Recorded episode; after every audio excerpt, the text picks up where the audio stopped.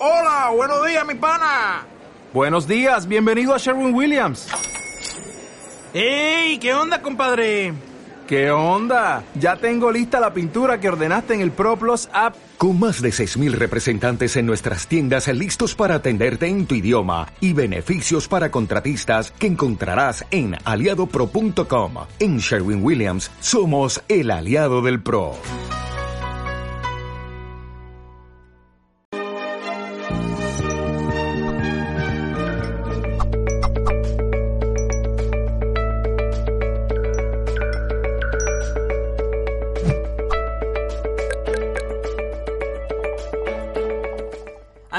Bienvenidos a todos a un nuevo multidirecto de Mindalia.com. Como siempre, mi bienvenida en nombre de todo el equipo de Mindalia. Recordarles que estamos retransmitiendo en directo para todo el planeta a través de nuestra multiplataforma y que también pueden disfrutar esta conferencia en diferido, no solo a través de nuestra multiplataforma, sino también por nuestra emisora Mindalia Radio Voz, 24 horas de información consciente en www.mindaliaradio.com.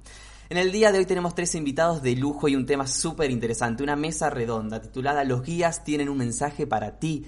Eh, estaremos junto a Miquel, junto a Ewa y junto a Lola Aparicio. Ellos son profesionales en canalizaciones, mediumnidad y visiones también. Vamos directamente a ellos. Recuerden que pueden realizar sus preguntas en el chat. No, no realizaremos hoy eh, en día eh, preguntas personales, así que intentemos de, de, responder las preguntas generales que tengan y que nos ayuden a todos los que estamos aquí conectados y a las personas que nos vean luego en diferido. Bienvenidos amigos a este encuentro. Un placer tenerlos aquí, Ewa, Lola y Miquel. ¿Cómo están? Gracias, encantado.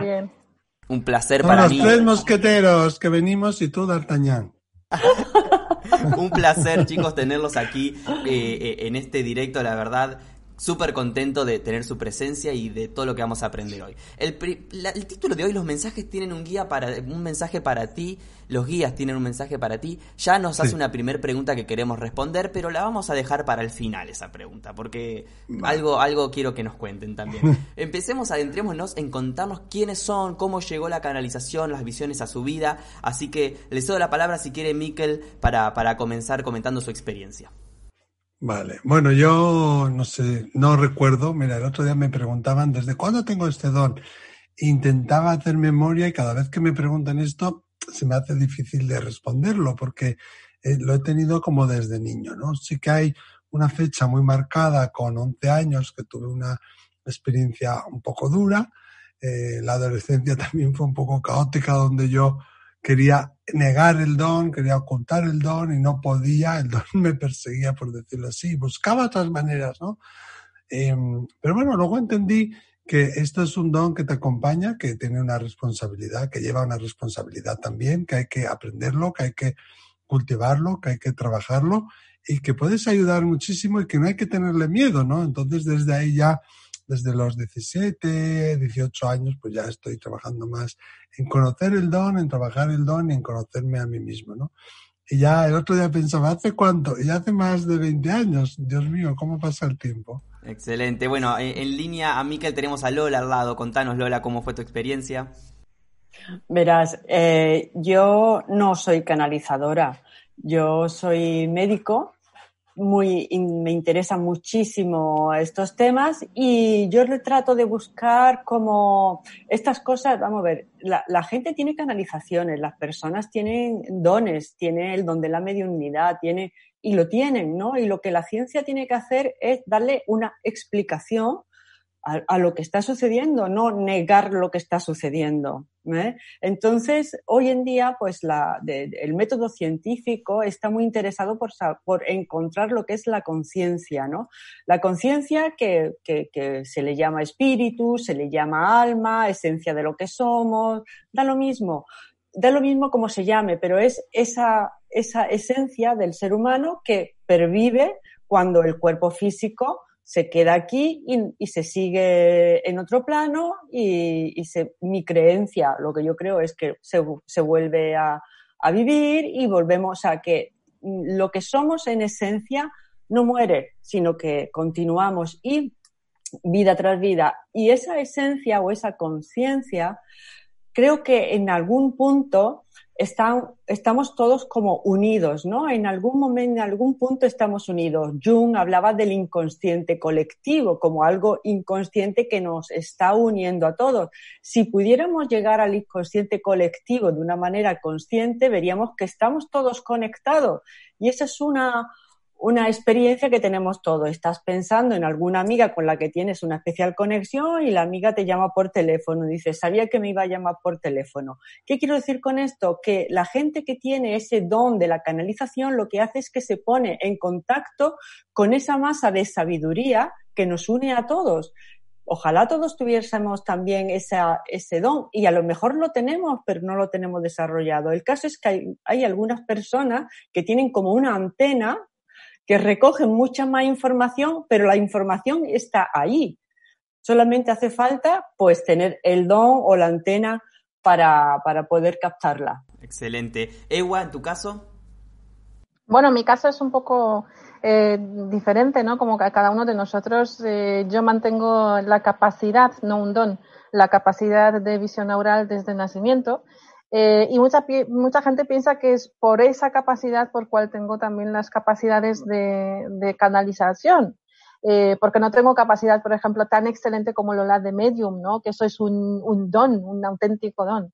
Em, es, eh, dentro de esas capacidades, cuando era pequeña, yo no encontraba las explicaciones, las usaba un poco como, como decía Miquel, ¿no? Y según te vas haciendo mayor, según eres adolescente, empiezas a pensar, empiezas a preguntarte por qué yo soy tan diferente y el otro no, y por qué yo tengo esto y el otro sí. Yo no lo usé durante mucho tiempo. Eh, yo con 17, 18 años quería venirme a España, quería disfrutar, bailar y esas cosas las tenía un poco de lado eh, la seguía haciendo caso, pero eh, mucho más tarde, creo que con 22, 23 años, es cuando empieza realmente en serio a enfocarme, a, a preguntarme en lo que es el tema de canalización, etcétera, ¿no? Sobre la visión neural, ¿no? Y no le hago mucho caso hasta ya pasados los 20. Excelente. Bueno, trajeron varios temas a la mesa y vamos a empezar a desglosarlos. Primero el tema de la vida. ¿Qué, qué, qué les pasa con la vida y con la muerte? ¿Hay vida después de la vida? Vamos con este orden. Miquel, si quieres comenzar. Hombre, yo que te voy a decir que sí, que por supuestísimo que sí, que hay vida después de la vida, que cuando morimos, ya lo ha dicho un poquito Lola, ¿no? Morimos y muere este, este cuerpo físico, pero lo que yo soy, mi esencia, sigue viviendo. De hecho, yo lo llamo no vida después de la vida, hace poco que he empezado a denominarlo así, sino que nuestra vida, nuestra existencia antes de la vida, porque hemos sido espíritu, hemos sido alma antes de venir a esta tierra. Cuando este cuerpo perezca y desaparezca, yo voy a seguir viviendo también. Y sé que a veces es difícil para las personas entenderlo, ¿no? Porque nosotros en el mundo aquí físico tenemos que tener todo atado y tenemos la necesidad de tocar, de palpar, de sentir, de vivir todo y sobre todo de verlo todo de forma visual. Y lo que no vemos o lo que no comprendemos tendemos a rechazarlo, ¿no? Gracias que ahora hay un movimiento nuevo, que entre ellos está Mindalia y toda la gente que nos está viendo, de búsqueda, de saber y de buscar qué hay más allá, que esto no puede ser el final, que esto no se acaba, que debe de haber más, ¿no? Entonces nosotros somos un conductor, ¿no? Yo tengo, soy un conductor y en esta vida estoy conduciendo este coche, una moto o un, o un camión. Y en la siguiente vida quizás conduzca, no sé, una bicicleta o un avión. Y quizás en otra, en otra vida, pues un globo aerostático o, no sé, un triciclo, ¿no? Pero la cuestión es que yo voy cambiando de vehículos y ese vehículo me ayuda con una finalidad. Y cuando ese vehículo se estropea o ya no tiene más uso, se acaba su fin, yo me bajo del vehículo y sigo mi camino, sigo mi vida, ¿no? Y esa es la, el kit de la cuestión, sigo mi vida, estoy vivo, no por dejar mi vehículo dejo de existir. Y como vivo, me puedo manifestar, puedo hablar, puedo comunicar, puedo interactuar con otros seres de otros planetas, de la Tierra, de mis seres queridos y también aquellos que están conmigo en espíritu, ¿no? Aunque no significa que de repente lo sepan todo. También ellos están en un proceso de crecimiento que ya, si nos da tiempo, después hablaremos de eso. Pues mira, yo al hilo de lo que decía Miquel, yo me hago, bueno, os hago una pregunta, que, eh, porque vivimos en un mundo como dual, ¿no? Nos parece que es dual, que está el frío y el calor, que está el blanco y el negro, pero no es tan dual. Es un mundo de polaridades. El blanco y el negro se mueven en, eh, en, la manifestación que se llama color. El color no tiene un opuesto. El, el, frío y el calor se mueve dentro de lo que es la manifestación temperatura. La temperatura no tiene ningún opuesto, pues la muerte, lo contrario de la muerte, no es la vida. lo contrario de la muerte es nacer. Nacer y morir. Y en donde se manifiesta esa, lo mismo que hablamos de temperatura o hablamos de color, donde se manifiesta se llama vida. La vida no tiene opuesto. El opuesto de la muerte es el nacimiento. Eh, eh, la vida es todo. El nacer, el morir, el nacer, el morir. Es ese, ese ciclo. Entonces, eh, venimos, vivimos una experiencia, cambiamos de estado de conciencia ¿eh? y pasamos al otro lado, que es un cambio de estado de conciencia. Dice, ¿y eso cómo es? Pues eso, eso todas las noches hacemos un cambio de conciencia. Por la noche, cuando nos vamos a dormir, tenemos sueño, un sueño. Algunas veces lo recordamos, otras veces no lo recordamos, porque entre el sueño y la vigilia hay como un velo del olvido. Pero si uno se pone a pensar y de verdad te implicas, puedes empezar a recordar tus sueños, con lo cual empiezas a hacerte consciente de cosas que antes solamente estaban en el mundo inconsciente. Eh, pero cambiamos de estado y cuando estamos soñando, mm, desconocemos o ignoramos o no nos damos cuenta de que estamos en un sueño, lo vivimos. Cuando estamos en la vigilia muchas veces no recordamos el sueño, pero sabemos que tenemos esos dos estados, el sueño y la vigilia. Pues cuando, como dice Miquel, este vehículo se desprenda o mejor mi conciencia se desprenda de este vehículo, pues pasaré a un estado de conciencia que es el del otro lado, en donde, pues según los, los, los informes que tenemos o, gente que ha estudiado acerca de esto, investigaciones que hay, que hay un, como un pacto de silencio para no contar todas las investigaciones que se están haciendo científicas por cardiólogos, por neuropsiquiatras, acerca del mundo de la conciencia y del paso hacia el otro lado, pues estaremos en otro estado de conciencia, normalmente analizando y reflexionando sobre cómo hemos vivido qué en esta encarnación y en otras, qué es lo que se nos ha quedado ahí por matizar, aprendemos, aprendemos y aumentamos nuestra, nuestra conciencia y nuestra sabiduría. Así es como yo no puedo estar más que, que, de acuerdo, aunque no de eso se trata, pero sí es verdad, yo creo que ya es hora de que mm, nos enseñen, ¿no? De pequeñitos de que la muerte y el nacimiento, como tú dices, Ola, es como los procesos, ¿no? Que así es lo que lo explican las madres. No te preocupes, tienes un catarro, ese catarro se te pasará, tendrás que estar en un reposo, tu vida no va a ser igual, ¿no? Que de costumbre mm. que irás al colegio. Yo me gusta mucho comparar lo mismo con lo que es la muerte, ¿no? Que pasará, es un proceso, es un proceso. Tu vida sigue lo que vosotros estáis comentando. Aquí es súper interesante, yo creo que es eh, bastante importante, además, el tema de eh, de, entonces eh, nos queda, oye, muy bien, yo una vez que entiendo que muero, creo que es un tema también que nos podríamos plantear, ¿no? ¿Cómo podemos morir en mayor conciencia, en mayor máximas posibilidades posibles? ¿Cuál es la mejor manera, ¿no? De nosotros fallecer y que luego lo que viene después nos quede más liviano. Y yo me encuentro muchísimo, no sé vosotros, con personas que me dicen, no, mira, yo ya quiero morir y a mí que no me manden de vuelta. Yo me quiero fallecer y ya irme a otro sitio. Y tú dices, pero bueno, criatura, pero vamos a ver, si justamente se trata de que tú eliges volver y justamente se trata de que tú quieres volver por las experiencias que te está proporcionando la vida. Yo entiendo que las experiencias no siempre son muy positivas, son experiencias, no hay, son negativas, positivas, experiencias que cada uno les puede sacar el provecho de positivo o negativo según cómo es de fuerte, según cómo es de emocional, según cómo está, digamos, más preparado menos preparado, ¿verdad? Eh, pero aquí es súper interesante el tema de que la gente piensa, yo cuando moriré hablaré con los ángeles o con quien haga falta y aquí no me hagan volver. Y yo digo, ¿pero por qué? ¿Por qué razón? Si somos nosotros mismos que luego está el karma, que ese tema también es como súper mega largo y profundo. Y es curioso, digo, no, no, mirar, que somos nosotros que elegimos eh, que creo que nos desarrollamos en conciencias, como que es, yo también lo comparo con un bizcocho que crece, ¿no? Que más experiencias vienes aquí a tener, es un bizcochito que va creciendo, ¿no? Ahí mm. arriba, o después de ese umbral, puerta, muerte, o llámalo como tú quieras. Entonces, ese que más creces en experiencias, dices, mejor estoy, más mm. aprendo y entonces vuelvo. Yo no sé si estáis de acuerdo con, con esa temática que trae muchos dolores de cabeza.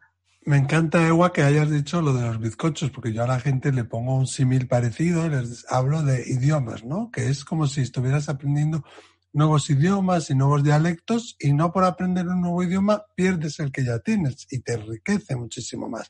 Eso que has dicho también yo lo he vivido, ¿no? Personas que dicen que no quieren volver más, que yo ya voy a hacer un pacto que no voy a volver. Y quizás es un poco eh, no entender por qué estamos aquí, ¿no? Y cuál es nuestro objetivo. Y precisamente quizás al decir eso, estás eh, haciendo que vuelvas a esta tierra quizás más rápido de lo que te gustaría, ¿no? Y, y, tenemos que entender que venimos aquí con una misión, con un objetivo, con, con dones, con lecciones, con aprendizajes que venimos a enseñar y venimos a aprender, ¿no? Y que no venimos solos, venimos con guías, con guías espirituales y que nuestros guías espirituales están con nosotros desde que nacemos y cuando morimos también. Nadie nace solo, nadie muere solo. Es casi imposible quedarse perdido por ahí y no llegar a la luz, porque además de nuestros seres queridos, pues están ahí nuestros guías. Y además, además hay otros guías que vendrán y se irán en momentos puntuales de nuestra vida. Pero es muy importante lo que decías, además del karma, eh, morir en conciencia. O sea, saber morir. Cuando yo sé que después hay otra cosa. Cuando yo sé qué es lo que hay, a dónde voy a ir, qué es lo que me voy a encontrar, primero que voy a morir sin miedo, lo cual va a hacer mi transición ya bastante más fácil. Y además puedo aprender a prepararme antes y trabajar mi vida para ello y aprender técnicas de respiración y, aprender lo que es el desapego y aprender a despedirme bien de mis seres queridos y tener una experiencia de muerte consciente que hemos hablado alguna vez también aquí en Mindalia, que yogis, que, eh, bueno, maestros budistas, etcétera, ya lo están haciendo, ya lo hacen. Eso hace que tu experiencia al más allá sea como decía antes Lola, dormirse y simplemente tomar una respiración y marcharse que sea algo mucho más placentero. Y realmente es súper importante el que nos enseñen qué hay después y cómo morirnos aún me parece eh, más importante, me parece una de las claves eh, no sé qué opinará Lola, una de las claves más importantes de nuestra vida, ¿no? Aprender a vivir, sí, pero aprender a morir, ¿no? Que, es un tabú que nadie nos enseña, pero es muy importante. Sí, uh, Miquel, aprender a morir, antes ha dicho Ewa que mm. el morir y el nacer es un proceso. Y es verdad, todos sabemos que, que nacer sigue un proceso, hay un diseño de nacer, ¿no? Bueno, pues eh, el, niño atraviesa, hay una dilatación materna, atraviesa el canal del parto, que si la cabeza, que si puede venir de nalgas, pero siempre viene por el mismo por el mismo canal y si no, bueno, pues cesárea. O sea, que eso es sota, caballo y rey. Y ya sabemos el proceso de, nacer, pero desconocemos el proceso de morir. Eh, eh, en nuestra vida todo está diseñado todo está diseñado. La muerte también sigue un diseño. ¿eh? Y si vemos a los moribundos, a los que están en fase terminal, eh, eso se ha visto de generación en generación en generación y se le escucha lo que están contando, pues vemos que tienen una serie de fases, que se van pasando por fases, que, que van ampliando conciencia o la gente aquí en España dice, está con un pie aquí y otro allí.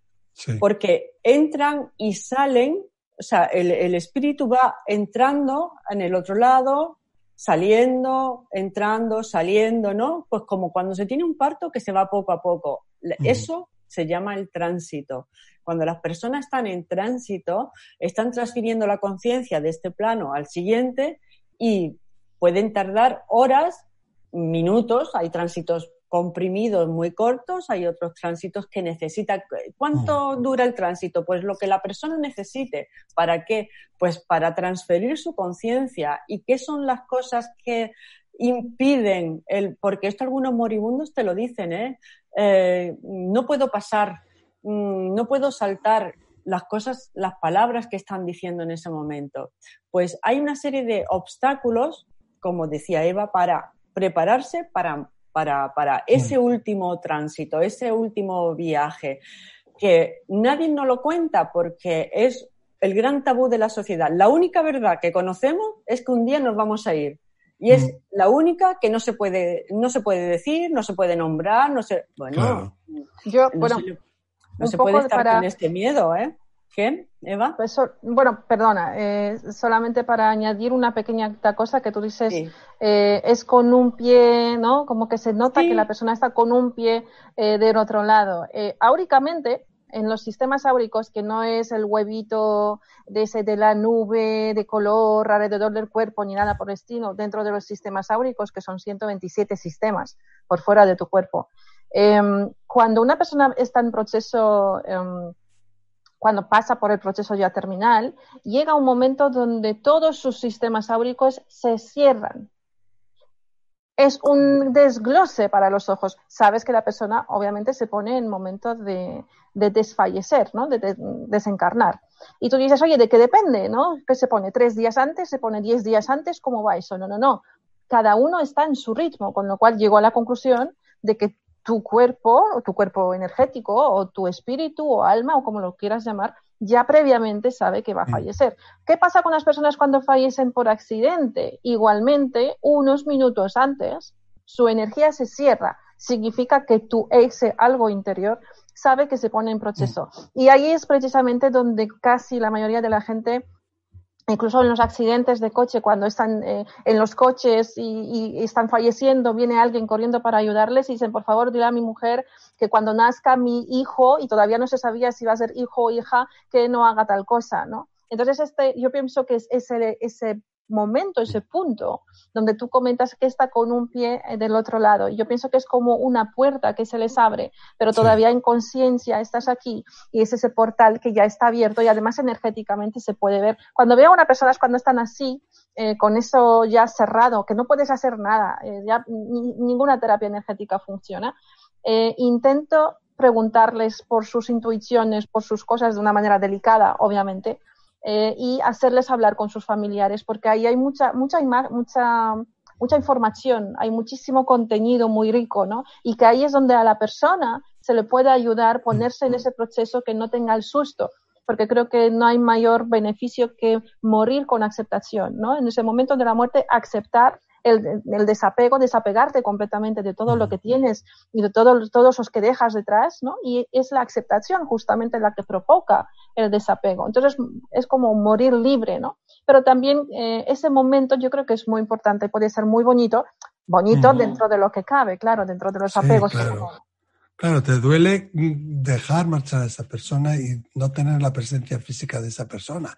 Pero el proceso, si sabes cómo es, si sabes a dónde vas, es precioso, ¿no? Yo, fíjate, en el mundo de los espíritus está diciendo que necesitamos y que va a haber en el futuro, no muy lejano, unidades de final de vida en los hospitales, no unidades de mm, muerte terminal o de enfermos terminales, sino de final de vida, donde se habla del duelo, donde se habla de morir consciente, de despedirse de los familiares, de la alimentación, del aura, de la energía, de la respiración.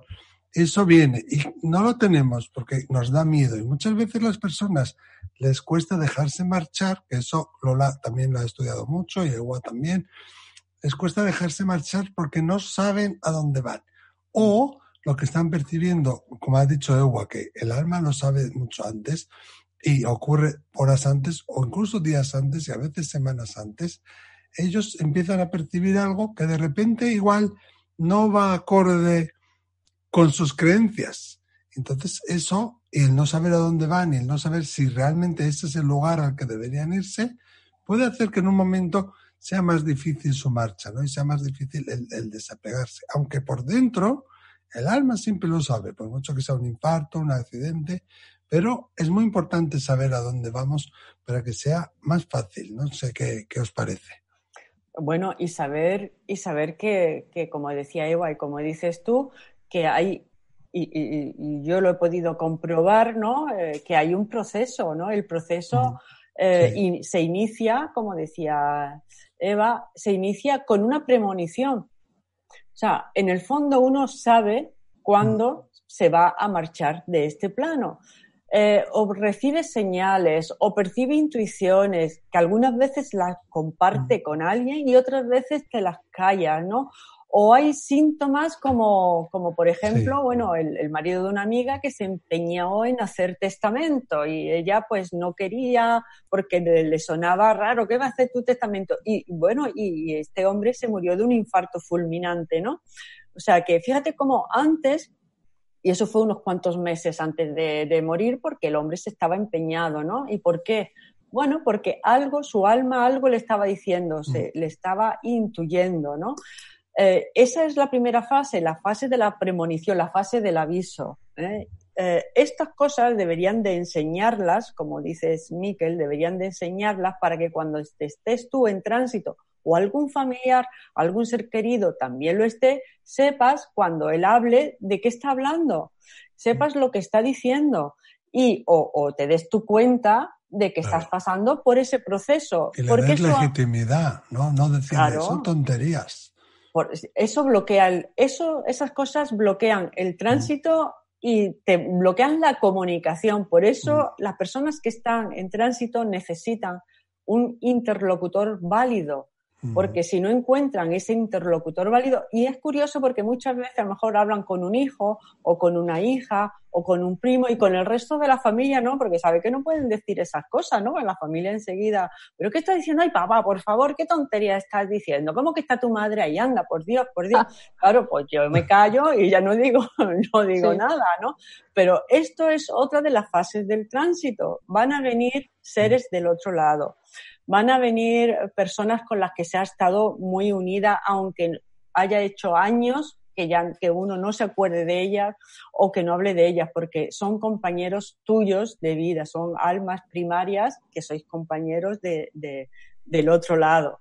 Van a venir, van a venir a darte consejos de cómo hacer el tránsito, van a venir a decirte, avisarte, ve preparándote porque ha llegado tu momento y te lo dicen así, eh, te voy a acompañar en un viaje. Es curioso porque las personas que están terminales y, em, y ven a otros, a los del otro lado, no dicen me voy a morir, dice ha venido mi hermano y nos vamos a ir de viaje. Dice que nos vamos a ir de viaje. No dice que se va a morir. ¿Eh? Me está llamando mi hermano. Al final es un viaje. Pues, claro, es la un muerte no, no existe cambias. Es que de hecho, los niños se lo toman así. Mm, sí, los niños, la mejor manera de explicarlo a un niño es precisamente, o a un adolescente en cuales yo he colaborado, o sea, he trabajado, les he acompañado en el proceso, fue precisamente explicándoles que es un viaje. Y es curioso que eh, los niños tienen otras preocupaciones antes de morir que los mayores, ¿no? Y se plantean otras cosas. Mm. Pero yo sabéis que os digo que eh, a veces es como ¿Quién sufre más? Porque estás, imagínate que ya estás en tu lecho de la muerte, estás ya con ese pie, ¿no? Del otro lado y estás, que viene tu madre y está preocupadísima, ay, hijo mío, ay, no sé cuál. Y luego viene tu no sé quién y te agobia por, por las cuentas. Y tú dices, por favor, ¿me pueden ver que estoy en un momento el más grande de mi vida? El final de ese proceso, me voy a otro sitio, me voy a coger otro tren voy a despegar a otro sitio, ¿no? Y me vienen aquí con estas cosas. Es como que poco respetable. Deberíamos poner normas o poner eh, alguna serie de leyes o peticiones. Oye, mira, yo cuando fallezca quiero que el mundo baile y antes de fallecer, por favor, no me agobien, no me vengan lo del baile lo voy a anotar yo, ¿eh? eso me gusta. Sí, sí, sí, sí. que sea un poco más, eh, pues en, en, los países de este de Europa, que es como toda una fiesta, la familia se reúne, todos bailan, cantan, eh, comen, ¿no? Porque vienen de diferentes lugares, entonces es como más vivido y dices, oye, yo quiero que os arregléis, eh, alegréis, perdón, que significa que, he terminado ese proceso y me he ido a otro proceso, ¿no? Y, luego con los alegréis también cuando nazca que también es otro proceso que acabo de iniciar, ¿no? Entonces es curioso que realmente la tristeza de cuando alguien fallece. Obviamente es una tristeza de pérdida de esa persona y tienes que pasar por ello, eh, pero esa tristeza está provocada por de un poco de no voy a decir egoísmo, pero es ese apego que tenemos. Mm. Ya no vamos a disfrutar de esa persona, ya no vamos a hablar con ese alguien, ya no vamos a preguntarle, ya no vamos a decirle. Y justamente hoy estamos hablando de los, bueno, un poco también de los mensajes, ¿no? del otro lado. Entonces luego queremos ponernos en contacto, luego queremos que nos manden mensajes, luego pedimos, por favor, que quiero arreglar no sé qué tema que tenía con mi madre o con mi padre o con la persona que falleció. Eh, entonces creo que ahí es eh, el consejo, bueno, uno de los consejos que yo siempre doy, oye, mira, arregla las cosas ahora que puedes, mm. que luego puede ser un poco más complejo, ¿no? Si tienes que mm. hacer esa llamada complicadísima, hazla, mm. porque es, eh, es un tema que luego nos preocupa mucho y luego es tarde, entonces haz las cosas que luego no sea tarde. Eva, me estaba. Eh, chicos, perdón, vamos a hacer un, pequeño parate. Está súper interesante la charla que estamos teniendo. Vamos a tomarnos un minuto porque Mindale quiere compartir un mensaje con nosotros. Al regresar de este mensaje, continuamos esta charla y también cubriremos las preguntas de la gente, que hay muchas y muy interesantes. Así que vamos al, mensaje que, que Mindale quiere compartir y al regresar continuamos. Hola a todos, aquí Daniel Ortega desde España. Eh, quiero desearos lo mejor para estos eh, tiempos tan complicados que nos está tocando vivir, ya no solo en nuestros países de origen, sino en todo el globo terráqueo. No es la primera vez que una epidemia de estas características o similares eh, ha sacudido al ser humano, a la historia del ser humano, desde sus albores hasta la actualidad. Aquí tenemos un perfecto ejemplo con esto que nos está ocurriendo. Espero que todos vosotros os encontréis bien, que vuestras familias también. Por favor, cuidaros y desearos lo mejor, que tarde o temprano superaremos esta enfermedad, esta pandemia y con la ayuda de unos y otros seguro que salimos adelante. Un fuerte abrazo desde España. Hasta pronto. Muy bien, así pasaba el mensaje que quería compartir con nosotros Mindalia, Daniel Ortega dándonos un mensaje para todos, un mensaje positivo. Esta es la nueva campaña que está lanzando Mindalia.com y te da la oportunidad ahora a ti también de poder mandarle un mensaje para que todo el mundo lo sepa, que es ese mensaje en 45 segundos que querés transmitirle al mundo. Podés participar, para eso tenés que enviarnos un video que debe durar entre 15 y 45 segundos, debe ser grabado en forma horizontal, debes situarte en el medio de la pantalla como estoy ahora yo y lo puedes enviar por WhatsApp al más 34 644 72 02 34. Entre todos los mensajes que recibamos y publicaremos en nuestros medios, escogeremos los 5 que consideremos mejores y esos recibirán un lote de libros digitales cada uno, así que esto también viene con premio. Y ahora sí vamos a continuar con nuestra charla. Para continuar le voy a lanzar una pregunta a nuestros invitados que nos llega desde Facebook. Nos escribe Brenda eh, desde México eh, y nos dice cómo nos podrían ayudar los guías para trabajar el don de la mediunidad y cómo protegernos también, nos pregunta, ya que dicen que pueden entrar seres del bajo astral. Infinitas gracias por compartir su luz y sabiduría a los tres. Gracias, Brenda. Tanto, tanto, tanto que decirle a Brenda, perdón. Bueno, primeramente, la mente crea lo que cree. Entonces, eh, yo nunca he experimentado que me entre nadie ni que haya seres que se quieren alimentar de tu energía, ni cosas así. Mente es muy sugestionable y tenemos que tener eso en cuenta y también que tú siempre estás en poder y que tú siempre tienes el control y que tú decides quién viene y quién no viene a, a interactuar contigo y si tú les pones eh, a los espíritus e incluso a tus guías también una serie de pautas y les explicas cómo te gustaría recibir esa información, ellos lo van a respetar, porque lo que quieren es comunicar.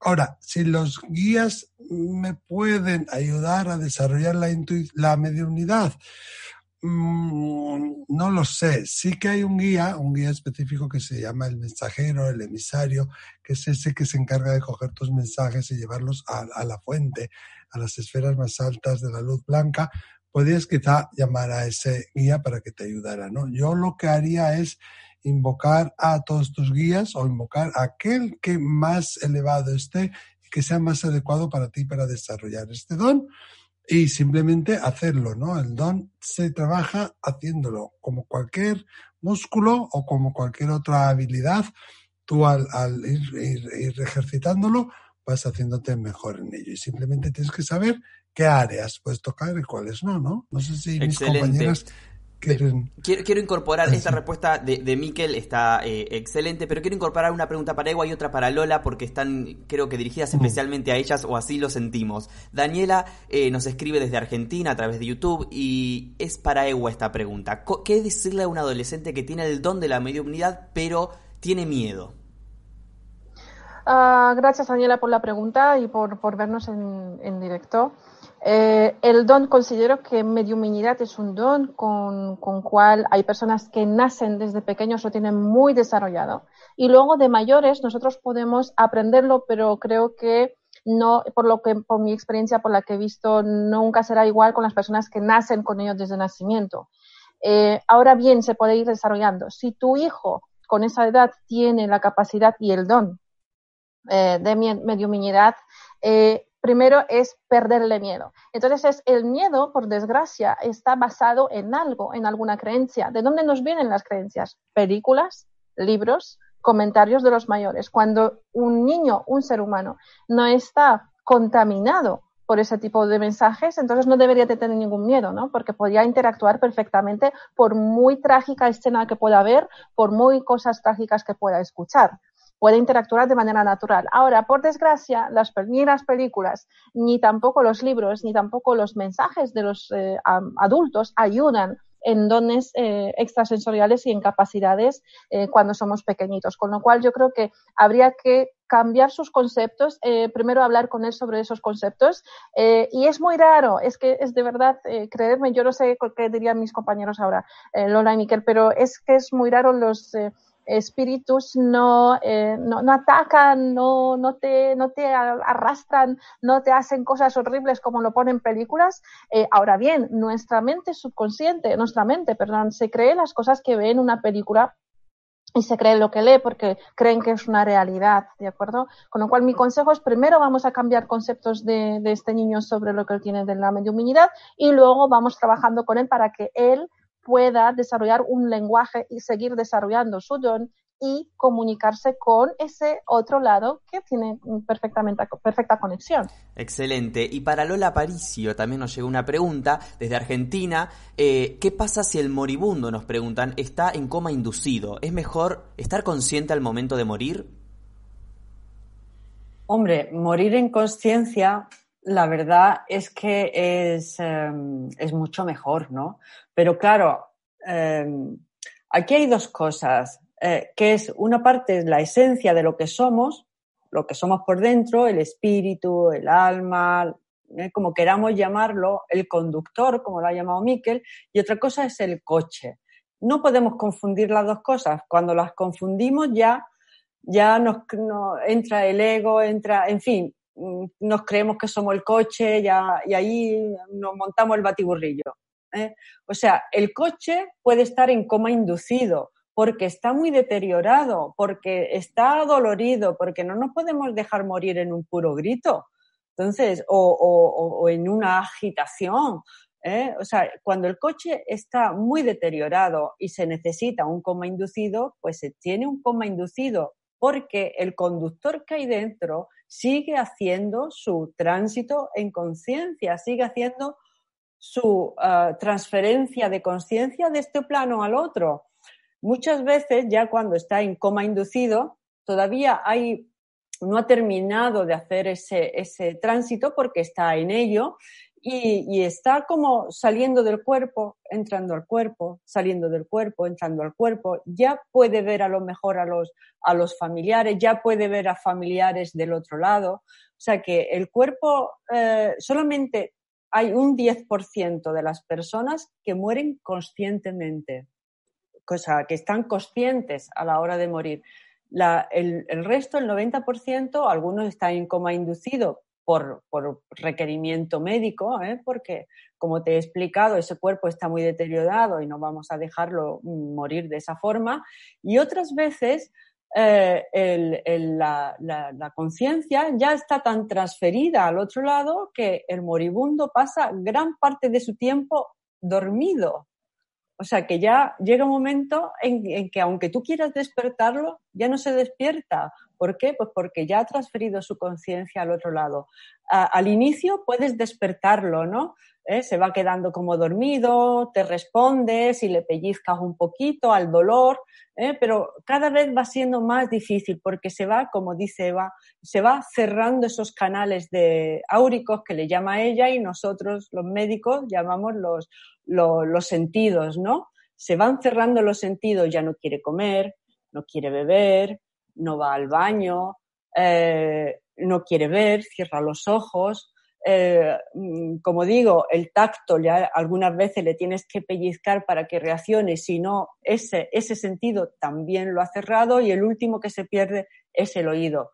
Por lo tanto, cuidado con lo que se hable delante de esa persona, porque aunque la veas en coma o en coma inducido, el sentido del oído puede, y muchas veces así, está funcionando tanto en un sentido como en otro, o sea, tanto como para hablar de cosas que le puedan preocupar, como para hablarle de cosas que le hagan feliz.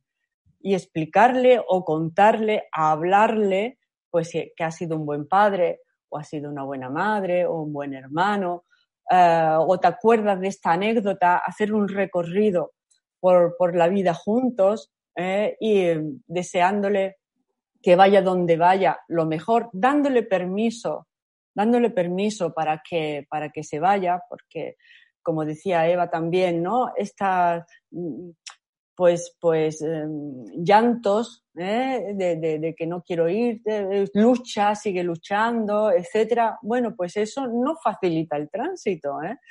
Eh, pero sí, de, sí, sí lo facilita el recordarle de forma amorosa parte de nuestra vida las cosas que ha hecho bien, las anécdotas y, sobre todo decirle, aunque tú te vayas, nosotros vamos a estar bien. Nos dolerá, pero vamos a estar bien, vamos a seguir bien. Esto es muy importante. y aunque esté en coma inducido, su conciencia su conciencia no está en coma, ¿eh? Chicos, nos quedan muy pocos minutos y quiero eh, tomarnos, tenemos un minuto para cada uno para dar este mensaje eh, para todos los que nos están viendo. Sí, empecemos por Miquel y, luego seguir, continuamos. Bueno, yo les diría a las personas que exploren, que investiguen, que busquen qué es el más allá, que eh, crean, que creen, perdón, una relación con sus seres queridos, fallecidos, con sus guías. Vamos a llamarlos, vamos a crear un horario, ¿por qué no?, para hacerlo, un lugar especial que sea a poder ser solo para ello. Y esa es la clave de todo, crear como una relación personal ¿no? con aquellos que están en el otro lado. Y cuando iniciamos esa relación personal, le puedo ir diciendo, pues no me gusta que vengas tan cerca, o no me gusta que me hagas saber las cosas en mi cuerpo, o prefiero solamente ver o solamente escuchar. Ellos van a ir adecuándose a eso, ¿no? Y si lo hacemos, veremos qué maravilloso es ese mundo, cuánto nos pueden ayudar, que realmente los milagros sí existen y que el mundo de los espíritus está de pleno, metido de pleno en el negocio de los milagros para ayudarnos al 100% en nuestro día a día. También les gusta el humor, ¿eh? que nosotros lo hagamos toda la vida no tan serios, sino con un poco de humor. Muy bien, Realmente es fantástico. Bueno, yo por mí solamente deciros que los mensajes eh, no siempre vienen solamente de espíritus, también vienen eh, de energías, ¿no? De seres que nunca encarnaron, no siempre tiene que ser un ser fallecido. Eh, y que también, eh, ¿qué pasa con esa red, con ese algo que decía antes Lola, que existe una red de información global donde se aporta toda la información? Eh, ¿Qué tal si nosotros también percibimos mensajes desde ahí? Con lo cual, la pregunta sería, ¿de dónde viene el mensaje y para qué quiero yo ese mensaje? Porque mucha importancia es de qué mensajes quiero y, y para qué los necesito, ¿no? ¿Para qué los quiero? Y yo invito a todo el mundo que se calme, que aguarde, como dice, dice Miquel, un espacio específico, un momento específico para eso, una calma interior, para escuchar, para empezar a escuchar, llámese una antena, llámese espíritus, llámese energías o simplemente a nosotros mismos, porque nosotros mucho buscamos afuera, pero no atendemos nuestras capacidades interiores una escucha interior. Luego ya, ya empezaremos a discernir de, de dónde viene el mensaje, pero primero escuchemos. Excelente. Y Lola, por último. Sí, bueno, es que ya han dicho prácticamente todos mis compañeros, ese silencio interior, esa voz interna, esa guía interna, que es como nuestra intuición, cuántas veces no le hacemos caso ¿Cuántas veces la tenemos ahí tapada por no darnos ese espacio de silencio interno para dejarla fluir? Y como me habéis preguntado por los moribundos, eh, mm, porque es mi especialidad, lo que me gusta, fijaros qué forma de recibir mensajes del otro lado cuando el moribundo está empezando a ver seres familiares del otro lado. En ese momento, el, moribundo adquiere la habilidad psíquica de la mediumnidad, se convierte en medium. Y conozco a gente que aprovechando, aprovechando que su ser querido estaba viendo a su madre o a su padre o a su tío y sin darse cuenta a ellos le han dicho, bueno, ¿y qué te está diciendo? ¿Eh? Y de repente, bueno, pues ese ser que está en el otro lado, pues le ha dado un mensaje para el que todavía está ahí, a través del que se está muriendo, ¿no? Fíjate tú qué forma de recibir mensajes del otro lado. Excelente. Bueno, agradecerles a los tres. Eh, no nos queda más tiempo, nos quedan un montón de preguntas, así que invitamos a la gente a que la dejen en los comentarios.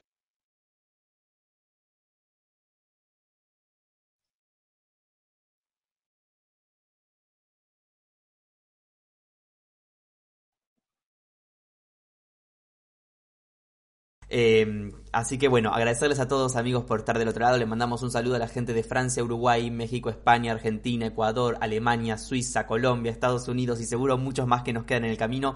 Como les decía, los invitamos a dejar sus comentarios y estamos eh, en contacto con ustedes. Gracias a todos por estar del otro lado. Recordarles que Mindalia.com es una organización sin ánimos de lucro y que pueden colaborar con nosotros de muchas maneras, como dándole siempre un me gusta a nuestro contenido, compartiendo esta información que hoy hemos estado conversando, eh, compartiendo no solo esta sino también eh, nuestro, nuestro contenido y dándonos like a nuestras redes sociales, plataformas y nuestro canal de YouTube Mindalia Plus, más allá de Mindalia Televisión. También pueden colaborar haciendo una donación a través del enlace que figura en nuestra web www.mindalia.com. Gracias a todos por estar del otro lado y hasta la próxima conexión de Mindalia en directo.